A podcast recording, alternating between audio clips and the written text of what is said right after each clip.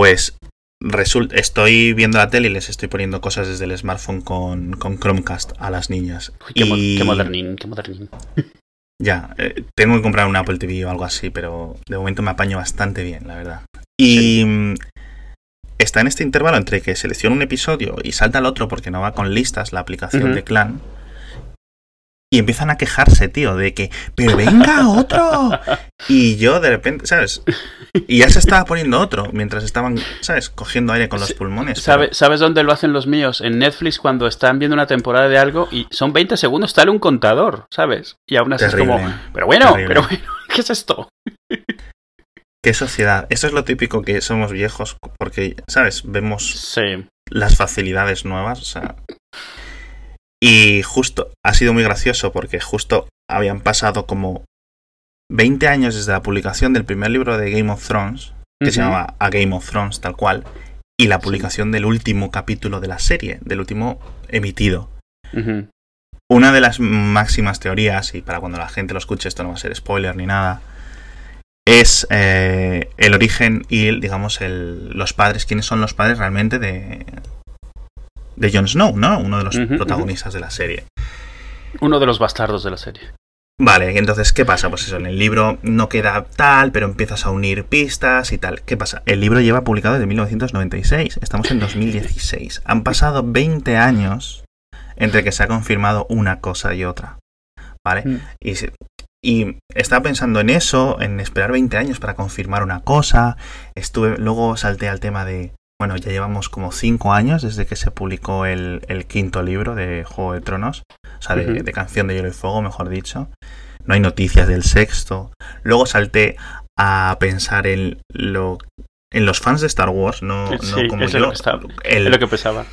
la etapa, ese paseo por el desierto de 30 años, no, 20 No, ¿cuántos no, no, años fueron menos. entre episodio 6 y el episodio 3. Y el episodio 1, quiero decir. Sí, fueron como casi 20 años o 20 años, justo, sí. Y nu- Entre el, 3, sabíais- entre el 3 y el 1 dices, ¿no? Sí, entre el 3, Sí. no, entre el 6 y el 1.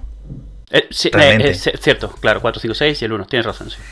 Y, y, y claro, ahí no sabíais vosotros. eh, teníais el universo expandido un poco, Mm. eh, como de consolación, ¿no? Los libros y tal. Pero luego estuve pensando, estuve luego navegando por internet, haciendo un par de búsquedas y tal. Y, y, o sea, no sabíais quién era Anakin Skywalker. No sabíais que eran las guerras clon. Era como, se menciona durante una frase en las Sí. tres películas como súper bajo y es como, ¿por qué? Yo creo que no hubiera podido sobrevivir. Porque encima, ¿cuán, ¿qué porcentaje de los fans de Star Wars tendrían acceso a Internet? ¿Sabes? No, pero El 1% además Internet, es tú piensas que Internet Claro. empezó a popularizarse en el 96, 97. Exacto. Pero aún O sea, así estás casi- teniendo 15 años antes de eso. Ya casi pegados al estreno del, del episodio 1. O sea, Sí, sí, una sí, sí. locura, tío. En fin. Ay, Dios mío. Pero ¿sabes Y a nada, qué se parecía? Porque no sí. sabíamos, no sabíamos si saldría algo. Esperábamos, porque este tío había Claro. prometido, pero esperábamos. Pero es un poco como ahora que no sabemos si alguna vez Martin va a sacar Mm. el último libro. Es como, bueno, ya. Nah, ¿No está? a ver, sacarlo lo va a sacar. A no ser que mm, ocurra alguna desgracia, en principio simplemente hay que esperar suficiente tiempo. Eh, Es relativamente joven el señor, tiene Hmm. 67, 69 años. O sea que bueno. Por ejemplo, eh, J.K. Rowling, la, la autora de Harry Potter, tiene 50, si no me equivoco. Sí, Y va a sacar ahora la obra de teatro, el libro. sí, sí. La obra de teatro va a salir no novelizada, sino simplemente hecha, escrita en, en- en papel, ¿no? Y, hombre, hay ganas del primer libro de Harry Potter en 10 años. Hay ganas, ¿no? Es un poco blue balls, pero bueno. Y esas cosas, tío, son las cosas que me intrigan en la vida. Porque luego estuve pensando también qué son las cosas que yo realmente tenía muchas ganas cuando tienes mucha juventud y... Y ahora que hay tres, tres películas de superhéroes cada año, o cinco, o Sí, cosas sí, así, bueno, es como quieras, sí. el, el- el- el universo, ¿no? O sea, perdón, el universo, el, el paraíso del, del geekismo, ¿no? Y yo recuerdo esperar entre. Desde las películas de Señor de los Anillos, porque era, de repente a mí me chocó mucho, ¿no? Eso me impactó, me metí el fandom de golpe de esto que te sumerges, ¿no? Sí. Y ese año, esperar ese año, entre la primera y la segunda, la segunda y la tercera, ya sabías la fecha, sabías que iba a haber una película, pero tardaba en salir el tráiler y cuando salía el tráiler era un quick time de mierda por ahí en 240p como mucho. Y era como, Dios mío, no sé. Y me acuerdo de leer OneRing.net y estas páginas hechas en HTML3, 3.2 y cosas así. Y luego tengo a mis hijas quejándose porque tardan 5 segundos de poner un capítulo, tío. Qué brutal. También me acordé de otra cosa, porque es que no sé, empecé a dar un viaje ahí por la memoria. Es, muy difícil no sonar como un abuelo cebolleta con estas cosas. Sí, sí, sí. Y me acordé cuando en España, para los que no sepan, Dragon Ball se emitía en algunas cadenas autonómicas y luego, digamos, en las nacionales para todo el país, ¿vale? Mm. En Antena 3, si no, me si no me equivoco, para todo el país. Pero, por ejemplo, la gente de Cataluña y me parece que los valencianos, porque pillaban la tele de Cataluña, que es la TV3, lo veían adelantado y además lo habían doblado en catalán y había la típica guerra. O sea, si los, digamos, los americanos piensan que hay una guerra santa entre el doblaje latino y el castellano, no saben la que hay dentro de, la península con el catalán y el castellano. O sea, es una locura. no puede. Dices de, repente a alguien que se ha educado o ha crecido viendo Bola de Drag. Bola de Drag. Es digo, Bola de Drag. Y, y, los nombres de los personajes, todos cambiados, ¿sabes? ¿Cómo le llaman a Piccolo? No sé qué, Petito algo así, claro, ¿sabes? Porque Piccolo es pequeño claro, en, italiano, Y, los, y las traducciones literales de los nombres que les ponía Toriyama las cosas y tal. Era una locura. Bueno, pues ¿Qué pasa? Yo vivía en, en, León y León está cerca de Galicia. Galicia tenía su propia teleautonómica que se llama TVG, o sea, TVG, la televisión de Galicia, o conocida más popularmente como Telegaita. Bien. Telegaita. ¿Qué pasa? Que Telegaita, es como el, el mofe, ¿no? Sí, sí. ¿Qué pasa? Que desde partes de León se pilla Telegaita. ¿Qué pasa? Que echan Dragon Ball. ¿Qué pasaba? Que echaban Dragon Ball GT como un año antes. Claro. Entonces, para mí era como ver el futuro. O sea, tú imagínate que tú estás de repente viendo. Y claro, el gallego y el castellano se entienden muy bien, ¿no? Mm. Y además eh, no hay mucha diferencia. Y, y sinceramente, aunque estuviera en japonés, tú lo que vas a ver en Dragon Ball GT no es el argumento precisamente, ¿no? Son a ver a Goku cuando se pone con el pelo negro y no sé qué. A ver las tortas. Y, y luego llegabas y lo contabas a Madrid y no te creían y era una locura y no podías demostrar que existía porque no podías, ¿sabes? Pasarle un JPG por WhatsApp o algo así. Es... Dios mío. ¿Y eso era hace cuánto, tío? 15 años, nada más. Nada más, sí. Puto internet. Es que Ah. Lo que, lo que ha cambiado. Si yo me acuerdo, yo, yo, yo viví en Venezuela y en, en mi época, que era unos 10 años antes de eso, lo que se llevaba eran los las series de robots gigantes, japonesas. Ah, por cierto, vuelve Voltron. Sí, bueno, Voltron es de esas que siempre se han mantenido un poco como en la, en la cultura popular, pero hace años que no hay nada de Voltron. Los famosos. A mí me gustaría ver si había gente que era de Voltron y gente que era de Transformers o éramos todo o era todo el mundo de Transformers, al menos los americanos. no, los, los americanos es gracioso. Transformers siempre fue un poco la más famosa, pero lo que la competencia de los Transformers en su momento era una cosa que se llamaban los GoBots. Los GoBots eran literalmente Transformers que no se llamaban Transformers, porque al final estas series, estas series eran para vender juguetes. Entonces, claro, se apuntaban ahí clónicos que hacían era, y los gobos yo me acuerdo que era lo mismo eran robots que se convertían en motos en aviones no sé qué. Sí. o sea si era cutre la animación de los Transformers la de los gobots era terrible era o sea eran plan los mismos cuatro fotogramas repetidos a lo largo de todo el episodio entero pero claro robots que se convertían o sea estaba igual con esa edad. Vamos si si el tope de la animación era era Maguila Gorila y estas cosas pues esto era tremendo. Y a mí me pasaba algo parecido a lo que dices. Eh, yo tenía un amigo que eh, cuando yo vivía en esa época en Venezuela eh, se viajaba mucho a Miami. O sea, era muy barato porque estaba, por temas de economía, la divisa estaba como sobrevaluada y tal. Eh, y entonces él en Miami grababa VHS de las series de Robotech y de estas cosas y se las traía. Entonces, claro, era pues eso, medio año antes de que las pasasen en Venezuela, un año antes de que las pasasen. Y entonces yo eso, me lo mamaba entero, pero lo gracioso era que entre lo otro que también me mamaba entero era la publicidad americana, que era totalmente diferente los productos que vendían. O sea, te juro que era tan fan de la publicidad americana como de los mismos programas, porque era como una ventana a un mundo totalmente desconocido, cosas que no vendían, que nunca había visto. O sea, súper raro, claro. Hoy en día lo más normal es que te pasen pues es un vídeo de un anuncio japonés de no sé qué, de un anuncio de la tele polaca, de lo que sea. Y es normal ya asumir que hay un mundo raro, digamos, al que no estás acostumbrado allá afuera y ya está. En esa época era como tan inesperado de repente descubrir que el mundo fuera era diferente al, en el que tú estabas ya, esa es como si ahora te pasan un vídeo de Venus, ¿no? Dice, esto es la tele de Venus. Sí, sí, sí, o sea, era totalmente diferente la, forma de anunciar, la forma de hablar, lo que anunciaban, los productos, nunca habías visto nada de eso. O sea, claro, decías, o sea, yo quiero probar ese cereal, yo quiero ir a ese sitio a comer esas hamburguesas. Pero sigue pasando, ¿eh? Una de las cosas, mira, solo he ido una vez a... He ido, o sea, solo ver la televisión estadounidense a través de estas típicas webs de streaming. Como la gente ve el fútbol en streaming, pues yo a veces digo, bueno, voy a ver esta serie y no quiero esperarme al torrent o a que lo pongan en Netflix. Busco cómo ver la tal cadena online y tengo ahí mis favoritos y tal, ¿no? Y ves la emisión tal cual, con los anuncios y todo. Sí, de estos sitios que estén en directo, ¿no? Sí, exacto. Y cuando estás en Estados Unidos te pasa igual. Tú pones la tele y una cosa que te. Bueno, aparte de que cortan como cada 10 segundos la, la, emisión para echar tres anuncios y vuelven, que es muy, muy distinto a como es en España, que es cortan cada, cada 15, 20. Sí, cada 20 y ponen 5 o 6 minutos de Y ponen 3, 5 minutos. O sea, es como.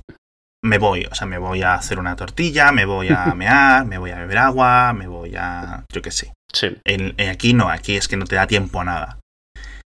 Y, claro, a ti te bloquea eso, o sea, te choca mucho. Pero aparte, los anuncios en sociedades que piensas que son tan iguales, es decir, estamos construidas casi parejas, o sea, el occidente de Europa y, Estados Unidos.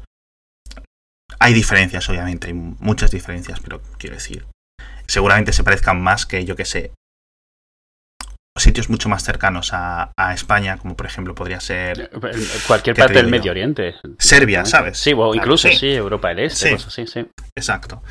Entonces te choca el tipo de anuncios y el tipo de productos, te choca mucho que haya publicidad de medicamentos tan masiva, ¿sabes? Y dices tú, joder, la, la, población de Estados Unidos es joven, quiero decir. O sea, hay mucho viejo, como en todos los países, pero en España hay muchísimo viejo. la, son, diferencias que, es eso. Bueno, y te dejo seguir hablando. No, no, sí, sí, yo lo que decía era eso, o sea, aparte ya de por sí, y recordar los VHS, que ya de repente ha sido como, claro, los VHS. Ya, ya. Eso también, eh, recuerdo ahora dos cosas de, de retrasos, era cuando tenía unos amigos que eran eh, muy, muy, muy, muy metidos dentro de lo que era Expediente X, ¿vale? Y Expediente X sobre todo hasta la quinta la sexta temporada, que un poco se empezó a desvelar todo el, el, zumo ¿no? del, del tema, era brutal. O sea, fue yo creo que más que lo que fue Lost o más que lo que fue Game of Thrones con teorías y todo el mundo lo veía y todo, ¿sabes a lo que me refiero? Sí, sí. Y no había internet, era, era como cuando lo de Star Wars era como muy muy nimio internet. Y las teorías y no sé qué, y tú lo puedes ver en internet en la serie, o sea, no hay, no existe. Claro. ¿Vale? Y yo recuerdo esto típico de, me han traído este VHS de Estados Unidos, que me lo han grabado, que no sé qué, ¿sabes? Y, oír y escuchar esas conversaciones de mis amigos, a mí por supuesto, Expediente X, no es que no me interesara, es que lo rehuía porque era un cagón y me daba miedo, fíjate. O sea, ah, alguna vez habías dicho que episodios de Expediente X te daban miedillo, los de monstruillos y tal, los de... Sí, sí, no, no, de hecho... Eh, Claro, yo cada vez. Eh, Expediente X en, en España lo echaban en Telecinco por las noches. Con mucha audiencia al principio, ¿vale? El problema que iba pues con el típico retraso, ¿no? De estas cosas. Y claro, tú estabas un día viendo la tele y ya tus padres se habían acostado, estabas solo y porque no tenías internet y cuando no hay internet pues se ve la tele, ¿no? Y de repente estás viendo cualquier cosa y de repente acaban los anuncios y empieza algo. Y no ponen qué es, ¿vale? Porque empieza sobre frío, ¿no? Es un, inicio frío. Y de repente veía lo de taca, taca, taca, de máquina de escribir y ponía eh, no sé qué, Carolina del Norte. Y sabes que es lo típico de que ponía expediente X. Y yo hacía ¡pup! y cambiaba de canal. O sea, no podía ver nada. Y si, por ejemplo, me pillaba cambiando de canal y veía el opening, el, la intro de esta así como psicodélica de expediente X, me ponía muy malo.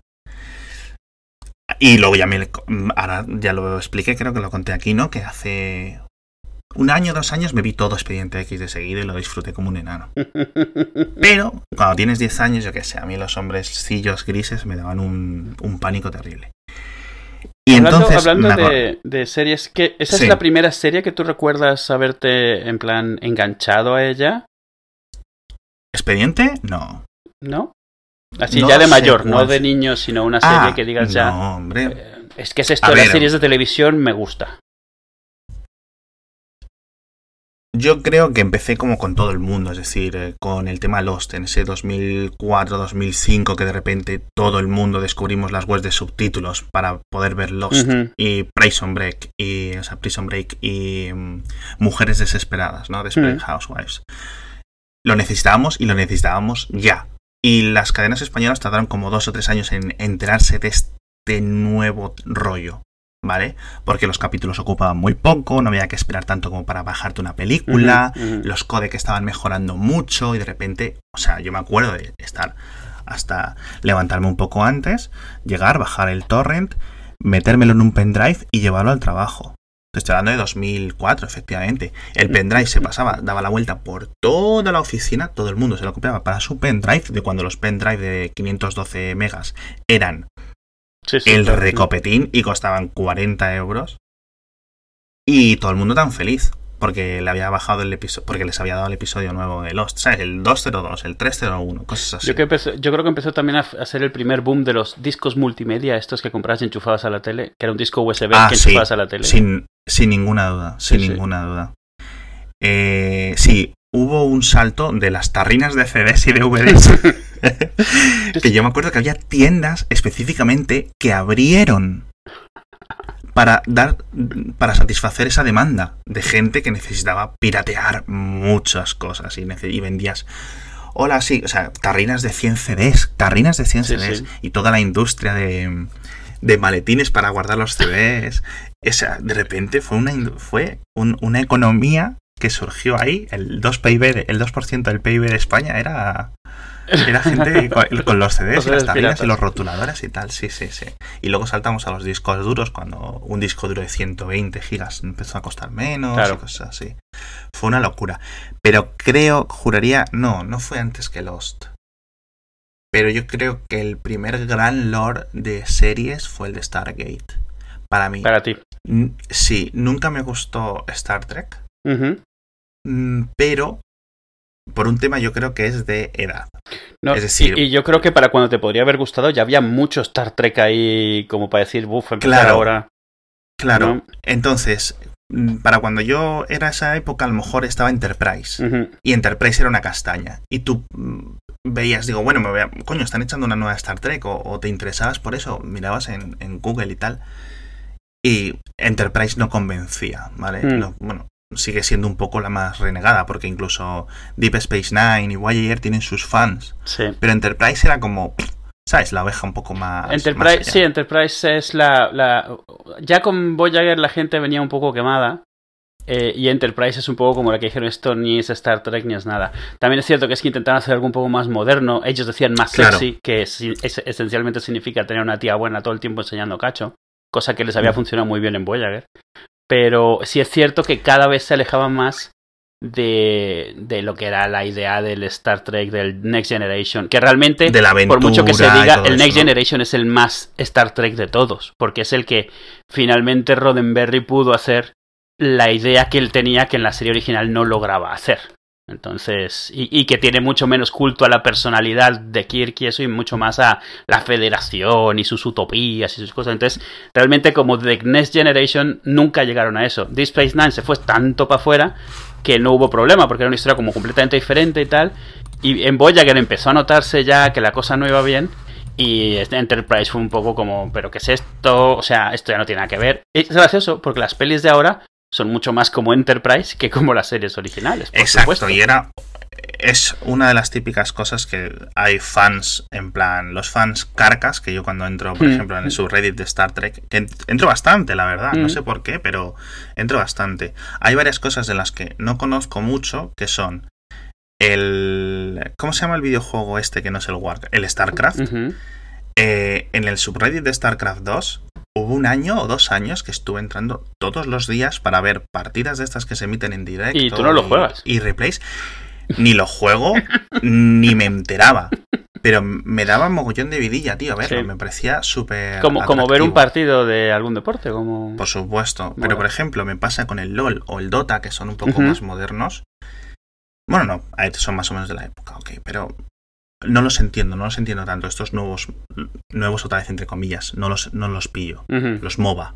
Los MOBA, Pero el sí. StarCraft 2, la mecánica es la misma de un RTS de toda la vida, ¿no? Poco comandos, el, el propio StarCraft, ¿no? Sí, sí, sí. Que se, sigue- se ha seguido jugando masivamente hasta hace bien poco. Pero bueno, y el otro, era, y el otro es Star Trek. Y en, y en el de Star Trek es cierto que conozco, me parecía como con Star Wars hace 2-3 años que vi las películas que lo contamos aquí. Sé quién es Picard, sé quién es Claro. el Picard de la generación anterior, ¿cómo se llama? El, Kirk. eh, Kirk. Sé quién es Data, sé quién es mm, em, Seven of Nine o no sé quién. Normal. La sí. rubia que...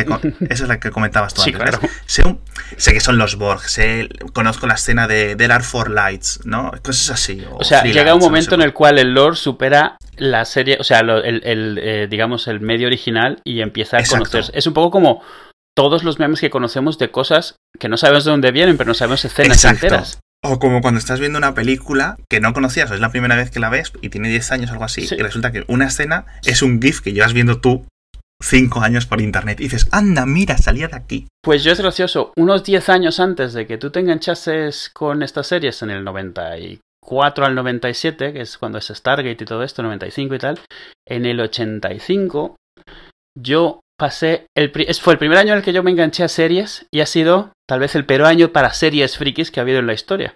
O sea, en, la, en el mismo año se crearon tres series que a lo mejor nunca has escuchado de ellas. Automan... A ver, ¿qué vas a decir? En plan, Luz de Luna. No, no, no, Luz de Luna es, es muy famosa, hombre. Pero no, no, o sea, Automan, Manimal y Misfits of Science. Ninguna. O sea, Exactamente, pues de repente, yo me acuerdo, yo, yo hasta esa época todavía veía un pan, plan, los robots, o sea, dibujos y pelis, o sea, yo veía series, pero no series, eh, o sea, como tal, sino, hombre, lo que hu- hubiese en la tele, ah, pues estos me caen bien, pero no seguía ninguna serie. Y de repente me anuncian estas en un solo, me acuerdo además clarísimo, en el canal este de Venezuela decía, no sé qué, era el 85 creo que era, la serie está no sé cuánto, y me ponen Automan, que es una serie que parece enteramente Tron en el mundo real, ¿vale? Un tío se crea como un personaje por ordenador, pero que puede traer la vida real. Y la visual, el, el- los- el aspecto era el de Tron. Tenía un Lamborghini, o sea, tal cual. sí, sí, lo estoy viendo, lo estoy buscando aquí. Ostras, es verdad, con un Lamborghini así con los bordes de neón. Qué Sí, fuerte. sí, sí. Ah, va, y tú lo veías ahí, vamos, o sea, yo lo estaba viendo y se me saltaban las lágrimas. Luego dice, las tres series del, del- del verano, no sé qué. Era esa, era Manimal, que era un tío que se convertía en animales. O sea, tú ten en cuenta lo frikis que son estas series. Es todo efectos especiales y tal, que en esa época, en época, era una época de Dallas y de, y de Falcon Crest y estas series que eran dinastía, que eran como culebrones, ¿sabes? Entonces de repente series con efectos especiales y luego Misfits of Science. Mis- Misfits of Science era una serie que era en plan un poco como X-Men de baratillo, o sea, salían varios tíos que habían ganado poderes y les perseguía, digamos, la policía, pero ellos ayudaban a gente, ¿no? Poco el equipo A, pero con superpoderes. Pero todos con superpoderes que eh, te- tenían como un lado negativo. Y ese es lo mismo, la tía, ella tenía poderes eh, telequinéticos, había otro tío que se hacía pequeño, otro que lanzaba rayos, o sea, yo estaba como loco. Ninguna de las series llegó a completar una temporada completa. ¿Sabes lo que es eso? Me enganché a tres series por primera vez en mi vida, a una, me engancho a tres el mismo año y ni siquiera llegaron a renovarse. Que yo en esa época todavía no entendía el concepto de que las series se renovasen, de que habían una serie, un número, una cantidad de episodios, nada, no entendía nada de eso. Entonces, al año, enganchadísimo con esto, todas a la mierda, todas las series. Todas ellas. Nunca volvieron. Hasta 10 o 15 años después empecé a buscar, claro, gracias a internet, las he podido volver a ver. Sí. Y he visto realmente que el nivel de producción con ojos de niño lo ves mucho mejor de lo que es en realidad. Claro. Pero, mira, por ejemplo, Misfits of Science es del 86, que es el, el año en que yo nací. Eso sí, sí, sí. Y Courtney Cox, tío, o sea, Es, no es que esté súper joven, es que está... es una nenita. O sea, es que no sé cuántos años podía tener ahí, pero es que dudo que fuera adulta. Sí, sí. No, y claro, en su momento yo no la conocía nada. Y de Friends me sonaba hasta que un día eso me puse a recordar estas series de nuevo, tratar de buscarlas y resulta que pues había gente medio conocida en eso. Todavía me acuerdo de la intro de Manimal y el nombre del actor que era Simon McCorkindale, que no ha salido nunca más en nada más. Pero me acuerdo, te puedo cantar la canción si hace falta. Que era el problema con estas series, que salían muy caras, aunque los efectos se vean malos hoy. Eran carísimos en esa época para una serie semanal. No, no, vamos, no me lo quiero ni imaginar. O sea, yo es que me estoy imaginando esta conversación dentro de 15 años, cuando esté el cine holográfico, cosas así, que te sumergen y te mueves dentro de la propia, ¿sabes? Y te sumerges dentro de la experiencia y todo eso. Y decirle, pues sí, yo aquí, pues sí, tenemos el DVD de las cosas, 480 líneas, fíjate, 480 líneas, qué calidad. Dos audios. Todas estas series, como al cuarto episodio, las escenas eran como extrañamente familiares. Y es que era el mismo efecto especial, la misma escena tal cual que habías visto en el episodio 1, pues la usaban en el 4 y en el 6 y en el 8, porque no, no había dinero para volver a convertir a Manimal en una pantera porque esto es lo que había. Y entonces al final se, se, convertía solo en como tres animales, que era para los que hicieron efectos. Automan siempre era el mismo coche doblando la misma esquina, porque era para lo que dio. Y, así, Era un poco como los Power Rangers, ¿no? Que siempre cuando la invocaban al Megazord era como dos minutos de la misma escena, porque... De la misma coreografía, con sí, claro. Sí, era siempre... Da igual, o sea, estuvieran luchando en el mar, pasaba el Megazord por las montañas y de repente el mar. Sí, o, como en las, los dibujos estos, como Thundercats, cuando era la escena de, en plan de, de la espada, esa escena tenía como 10 veces más calidad que el resto de la serie, porque claro, esa era como la escena, la giro eh, de, de, sí, sí, se iba a repetir muchas veces, eso tenía que ver bien. Claro, lo que hacía era ver el resto del episodio fatal. Porque cuesta dinero, cada fotograma cuesta dinero en una serie de estas. Qué brutal. Y la última cosa que me he acordado, o sea, hay dos. Ahora que mencionas Stargate, voy a seguir por el tema. Sí. El, cuando se acaba Stargate eh, SG1, ya estaba Atlantis, había empezado. O sea, tiraron un poco. Hubo una época en la que iban paralelas. ¿Fue una temporada o dos que estuvieron en paralelo? Una o dos, sí, yo diría que dos. Y recuerda que SG1 eh, fue una de las típicas series en las que de repente desaparece todo el cast, pero lo van cambiando porque se va uno, luego se van dos, luego resulta que los cuatro se han ido los cuatro, van sustituyendo un poco, ¿no? Luego se viene todo Farscape. Exacto, pero más o menos mantienen espíritu, luego vuelven para los episodios buenos y cosas así, ¿no? Pero bueno, estaba Atlantis, por ejemplo, que también tenía un muy buen nivel, aunque empezó un poco floja. Pero bueno, a mí me gustó mucho Atlantis. Sí. Y entonces Atlantis de repente se acaba. Y hay como un pequeño lapso de, vamos a decir, tres, cuatro años. Y los rumores de, sí, va a llegar y van a hacer una serie nueva y se va a llamar Universe, pero no sabemos de qué va a ir, pero va a estar en otra galaxia aún distinta, en una nave que vuelve hacia la Tierra, en plan a, lo Voyager, ¿no? de Star Trek. Y va a ser distinta porque es una nave de los Ancients y vamos a descubrir más de esta civilización que construyó los Stargates y no sé qué. Y después de todos estos años de super rumores y no sé qué, es como decepción.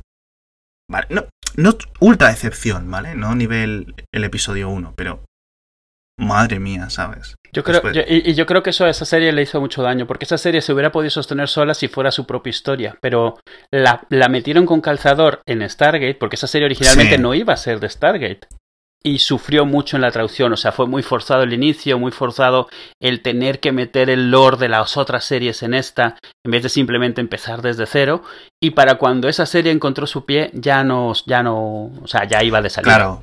Y mira que las otras series iban inventándose las cosas sobre la marcha, es decir, después de siete temporadas u ocho temporadas luchando contra, digamos, estos malos egipcios, los Goa'uld y y sus pirámides y sus naves piramidales de oro por el espacio. Y los Oris y los. Claro, de repente te meten y te inventan y se inventan los Ori estos, ¿sabes? Que es el culto religioso este raro, ¿no? Que, que, fue, bueno, por lo menos fue bastante eh, original, porque claro, ya se les había acabado el tema por el otro lado. Claro, pero bueno, y luego en Atlantis tenías estos vampiros espaciales, pero al menos iban variando, pero lo otro sí fue mucha variación. Y yo creo que si hubieran cogido la misma fórmula de cuatro personas, eh, Super Tropo, la chica, el que zumba patadas como tu cabeza, el, el líder un poco que va a todas, ¿sabes lo que me refiero? Sí, la, banda de cinco típica de TV Tropes. Y el el, ¿vale? El equipo en el espacio, vamos. La de siempre. La de siempre, la que llevan haciendo 15 años. Y hubieran dicho, ok, vamos a seguir visitando todos los planetas de la galaxia que se siguen pareciendo todos a Vancouver, Canadá.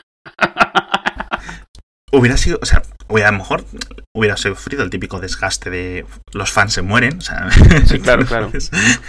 la gente se hace vieja y se muere, pero yo qué sé, tío, yo creo que hubieran tenido más éxito. Yo, y sí. al final es, si lleva funcionando 15 años, ¿por qué no va a funcionar 20? Ese es mi Pregunta problema. Star Wars. ¿Mm? Equilicua, mira la resurrección que se ha metido a Star Wars. Sí, sí, ahí de repente se ve al mismo tiempo fresco y viejo. Hmm. No, y yo creo que, a ver, es- en esa serie pasó eso, claramente. O sea, si en vez de hacer esto hubieran hecho o la historia que querían hacer o una de Stargate, como la gente esperaba una de Stargate, Un Stargate de Stargate. claro, no habría habido desilusión. Hubo desilusión porque les vendieron una cosa y les dieron otra que podrá estar muy buena, pero no es lo que les vendieron la gente. Y para cuando la gente decidió dar una oportunidad, ya, ya no había vuelta atrás, ya lo habían perdido. Y ahí fue, eso fue sci-fi totalmente metiendo la gamba, tratando de ser más listo que nadie. Y les salió, Tratan de buscar su. Tratan de buscar su nueva Battlestar Galáctica. Y de hecho, Galáctica, en su momento, es algo parecido. Galáctica, la serie original de Galáctica, el Moore intentó hacerla en Voyager y no pudo. O sea, Voyager, la serie Star Trek Voyager, a final de cuentas, es una, un- una nave que se va a otra parte de la galaxia y no tiene contacto con la Tierra y es la serie se supone que es su camino de vuelta. Pero Star Trek, siendo como era Star Trek, no le permitían a los escritores hacer cosas que afectasen de un episodio al siguiente. Entonces, a a Star Trek siempre le pasó, excepto en Deep Space Nine, le pasó lo de que al final del episodio hay reset para que el próximo episodio pueda empezar de cero, porque si no la gente no, o sea, a la gente le gusta ver los episodios sueltos. Sí, para hacer esto del procedimental. ¿no? Claro, y sobre todo para Ahora sindicarlo en las diferentes ahora, cadenas que lo puedan transmitir en el orden que les dé la gana. Entonces, Y claro, que tú pones, ¿sabes? Ah, mira, está Star Trek, ok. Y- no- ¿Sabes lo que te puedes esperar? Sí, sí, claro, exacto. Y, y de hecho hubo un par de episodios muy famosos de Voyager en el cual les dejaron hacer tres episodios seguidos haciendo la misma historia y estás viendo Galáctica, ¿sabes? Estás viendo cómo se va yendo a la mierda la nave, se va no sé qué, van perdiendo, no tienen eh, eh, alimentos, no tienen cosas, están tratando de... O sea, y te das cuenta de por dónde iba. Y al tercer episodio resulta que todo esto le estaba pasando a un Voyager paralelo hecho de plastilina. O sea, de, de- de unos alienígenas que son como, como metamórficos y entonces han clonado todo, todo, todo. Un poco como, como Galaxy Quest, que tomaron toda Ok. la forma de los Sí. otros. Y entonces, claro, el siguiente episodio, aquí no ha pasado nada. No solo no ha pasado nada, no se ha muerto nadie. Los que te han dicho y los que están ahí ni les conocen de nada, no saben que ha pasado nada. O sea, entonces como, bueno, ¿qué es esto? Esto es, es que es una estafa. Y entonces eh, ahí ya estaba Ronald Moore y dijo Ronald Moore a tomar por saco. Y se fue a hacer su Galáctica, que fue, bueno, voy a coger otra franquicia de la cual la mayoría de los que eran fans de verdad se han muerto ya. Literal. eh, y los que no querrán ver algo de nuevo, aunque se llame Galáctica, da igual. Y voy a hacerla como yo quiero. Y hizo esto y al final surgió bien. y fue un pelotazo. O sea, comparadas la serie nueva, es decir, nueva me refiero a 2005, 2004, es que es viejilla ya, ¿eh? Con la anterior, y es que era, una vez, ¿quién lo describió? No sé quién lo describía como las grecas en el espacio. Sí. Las grecas son las cantantes españolas que iban así con los pantalones raros. Claro. Y es que, y es que, y es que es eso, o sea, escoger. No, no cogieron Battlestar Galactica, cogieron el recuerdo de Galáctica e hicieron una historia nueva en la cual lo único que tenías era el recuerdo y cosas visuales, o sea, eso, lo que recordabas. Pero tú ves realmente Galáctica, por mucho que la recuerdas, y te das cuenta que es una porquería. O sea, la original Ah, de Galáctica supuesto. es una Sí, sí. porquería, porque fue algo que hicieron deprisa y corriendo para aprovechar el tirón de Star Wars. Era, vamos a poner algo del espacio, algo con navecitas, y tú ves la, la es un poco como, como Book Rogers. Tú la ves hoy, Book Rogers, y es como mala, o sea, es muy mala, súper mala. Sí, sí, ¿no? Pero porque en esa época con eso bastaba, era suficiente. Los efectos especiales todavía te encandilaban tanto que te daba igual todo. Y era eso lo que la gente, digamos, voy a usar la palabra entre comillas normales, la gente normal veía eso y decía, pero niño, ¿qué haces viendo esto? O, ¿sabes? Menudo friki. Deja de ¿cómo te estar viendo navecitas, esto? coño. No, pero ya no es por una navecitas, es porque estás viendo una cosa de mala calidad. Sí, sí, sí, sí. Pero tú no lo ves, tú estás encandilado, estás encandilado. Exacto. Lo mismo pasaba con, con, con Babylon 5, que hemos hablado algunas veces de ella. En su momento, los efectos especiales eran como magia, lo que es lo que hacían, y lo ves ahora, y es un CGI que, que la Nintendo 3DS te hace mejor eh, dibujos por ordenador, en tiempo real. Pero claro, en esa época, esto era lo no visto, entonces eh, una cantidad de premios, una cantidad de cosas. Y la historia era muy buena, pero un montón de gente veía esa serie por, por los efectos, por, no los efectos eh, prácticos, sino los de ordenador. Literalmente la veías por los efectos de ordenador que se notaba que eran de ordenador. Y claro, hoy en día eso es una mala señal, es un mal efecto especial, pero en esa época era te encandilaba, era algo que no habías visto nunca, así que te daba igual que fuese obvio, porque no había nada mejor, nunca había habido nada mejor. Es una locura. Mm. Bueno, yo creo que podemos parar de hacernos de este super viaje al pasado, ¿eh? porque me, me parece a mí que me, voy a acabar desenterrando DVDs o algo así. Esto siempre me van a dar las 6 de la mañana viendo. Esto siempre pasa. Yo ya estoy pensando, porque tengo ahí Manimal y, y, Automan, que a lo mejor me las pongo, fíjate tú. Yo mañana a lo mejor llego a la oficina en plan, madre mía, me he metido 10 episodios de, de SG1 esta noche. Seguro. sí, sí, pues nada, mejor. Adiós. Mejor lo dejamos aquí. Venga. Bye, bye. Adiós.